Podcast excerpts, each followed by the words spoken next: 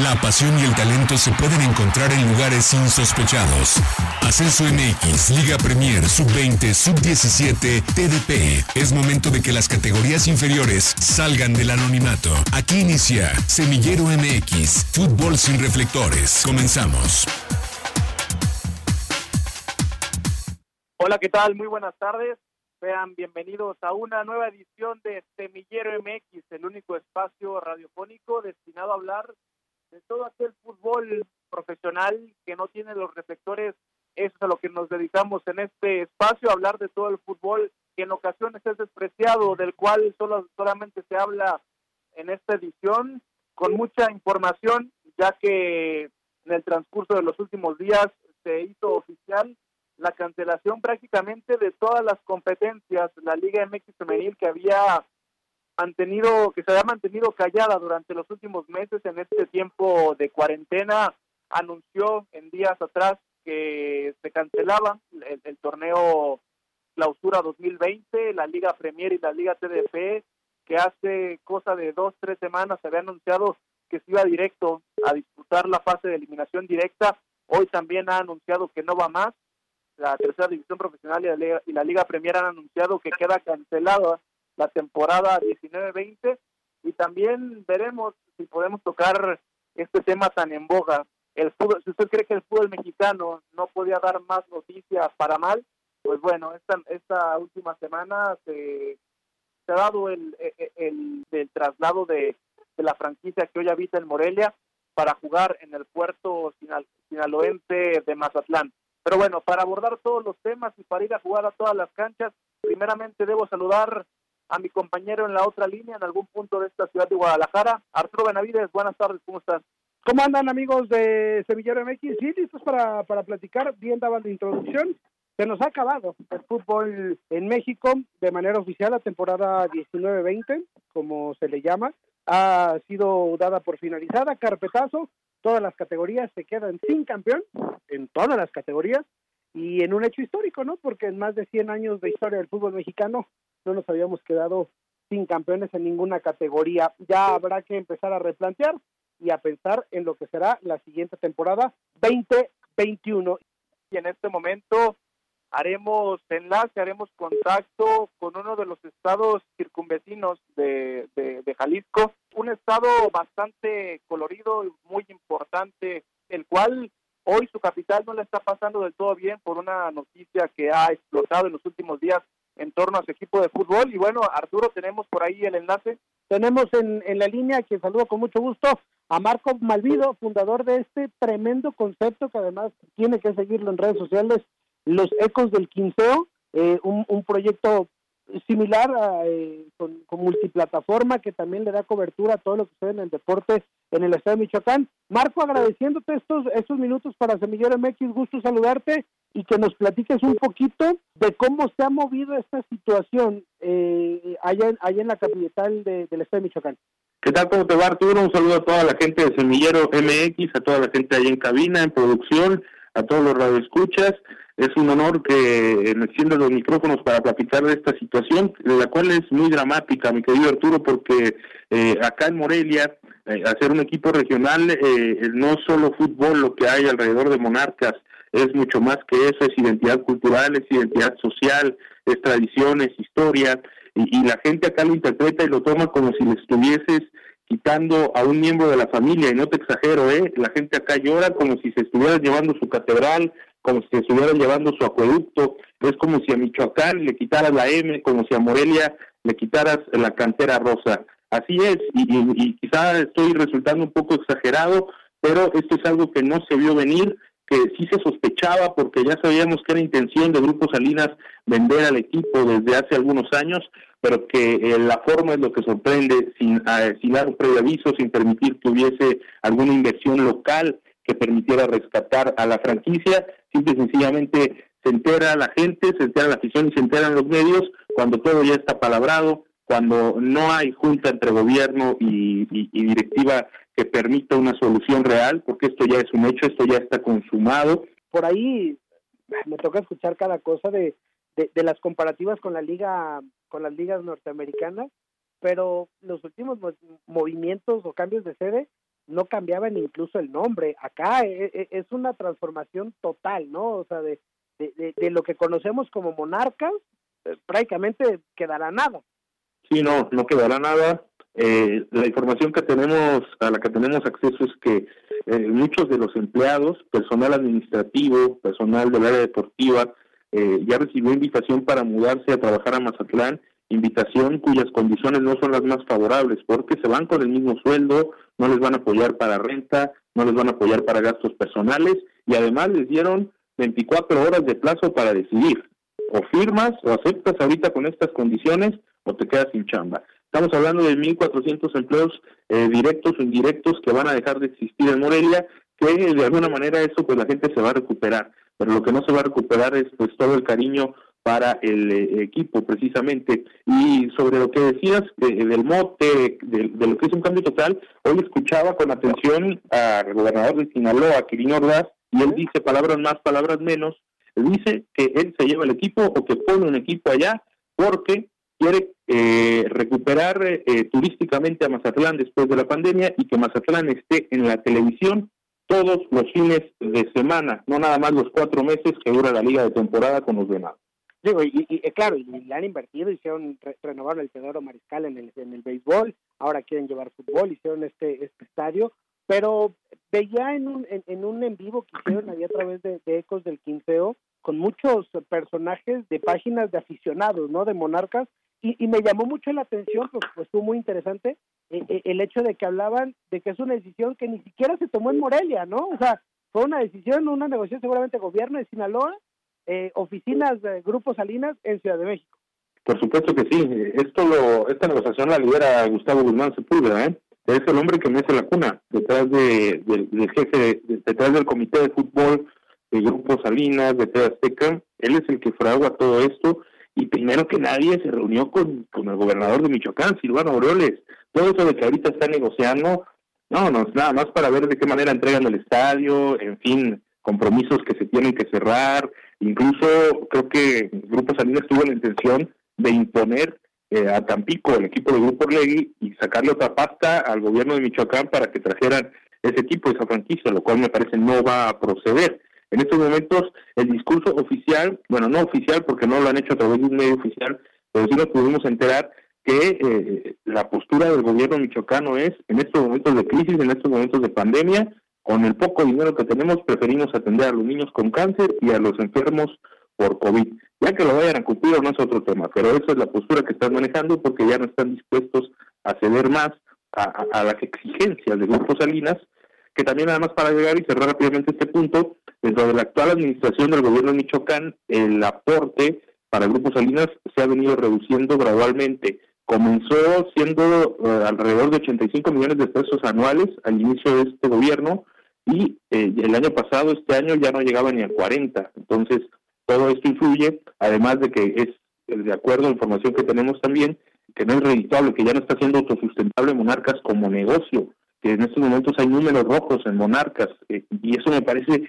ridículo. Si tú tienes un medio de comunicación de la penetración de TV Azteca, caray, es para que explotes al equipo, como Televisa hace con América, hazte un reality show de monarcas, hazte contenidos de monarcas, pero no, siempre Monarcas estuvo en la orilla, como el apestado de toda Azteca, jamás lo explotaron comercialmente, no hay inversión de patrocinadores locales en el equipo, hay solamente una empresa michoacana que tiene patrocinio actual, y todo eso llevó a la deriva esto, y, y me parece que es también eh, una negligencia a nivel dirigencial de Monarcas de no saber cómo gestionar un equipo que si lo llevas bien, así lo hizo Nicandro Ortiz, un hombre de pueblo que en paz descanse, te puede dar mucho. Y, estos hombres no, en esta época en, la que la modernidad te da para explotar una franquicia de primera división, ¿cuántas personas hay en Estados Unidos que no tienen la capacidad adquisitiva para eh, comprar una mercadotecnia del equipo, en fin, productos? Simplemente nunca se trabajó eh, nos vendieron espejitos y hoy se llevan al equipo. Además, una tremenda incongruencia con el tema de, del dinero gubernamental, porque en estos 60 días se ha manejado mucho el tema de la desaparición del ascenso, donde eh, el pretexto es de que los equipos no son sustentables, de que tienen mucho apoyo del gobierno, pero ahora esta nueva franquicia sí la van a dejar que la apoye con más de 90 millones por lo que por lo que tenemos entendido allá en Sinaloa. O sea, son temas de que, que, en el fútbol mexicano viene a dar de, y de lo que dices de los equipos locales, bueno, en Michoacán para ir lejos y, llegando al tema que, queremos tocar también aquí en Semillero, que es el, de las fuerzas básicas y el de las canchas que no tienen reflectores, hay un ejemplo que, a mí me, impresiona mucho, el de, el de Europa, ¿no? Que estaban los aguacateros, estaba el, club deportivo, se fusionaron, hicieron un tremendo equipazo para esta temporada que ya también se dio por terminada, pero, o sea, la gente, la sociedad de Michoacán, tremendamente futbolera, y claro que se puede dar, como tú dices, y bueno, con todas estas condicionantes que, tenían la posibilidad de explotar a Monarcas, que, ya no lo pueden hacer. Europa, en el caso que tú comentas, arrasó en la Liga TDP la temporada anterior, ¿eh? se la llevó invicta, ya en la final no pudieron salir campeones, Brujos Atléticos San Francisco de San Pancho también este, pues traía un equipazo y se quedó con la final. Al final de cuentas, terminaron comprando la franquicia en Serie B y ya habían clasificado, se metieron en segundo lugar, o sea, de un torneo a otro no resintieron la transición y ya en, Liga Premier lo hicieron de maravilla. Y ese es solo un caso que representa el talento que hay en Michoacán a nivel futbolístico. O sea, volvemos a Zamora. ¿De dónde es Rafa Márquez? Bueno, claro. ¿cuántos, cuántos zamoranos ha habido eh, en primera división? Eh, muchísimos. Eh, volvemos hacia la zona de Tierra Caliente. Eh, de ahí salió el Aguirre, que es una de las jugadas de fútbol mexicano, que ahí sigue en el Pachuca todavía siendo una promesa muy interesante.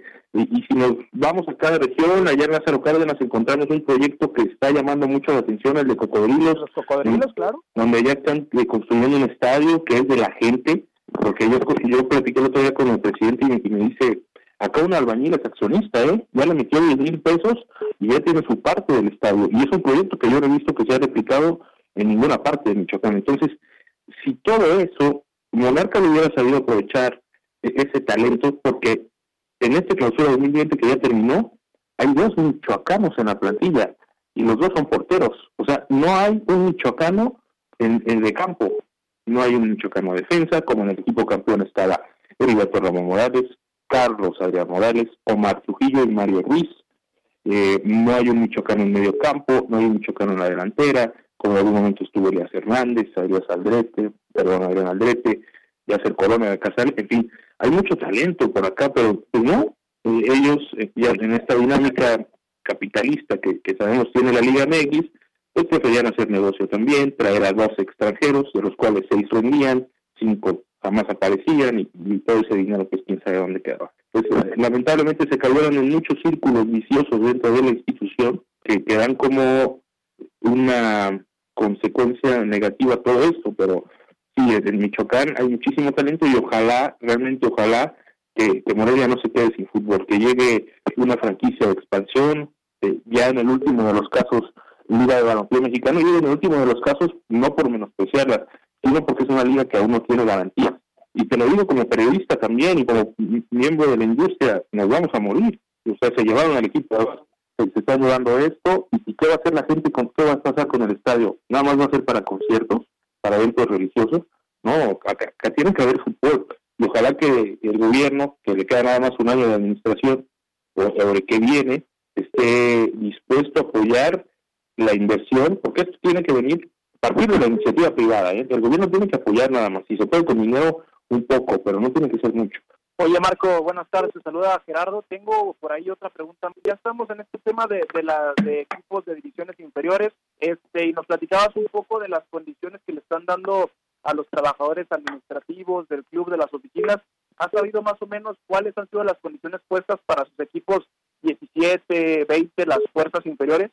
No, para ellos no ha habido notificación. Tuvieron una reunión vía Zoom, jugadores de la 17 y la 20, donde se les notificó que se fueran de vacaciones 15 días, que se despejaran y que no había nada resuelto. A ellos todavía no se les da la indicación de si se van a mudar, de quiénes seguirían en el proyecto, hablando del cuerpo técnico, jugadores.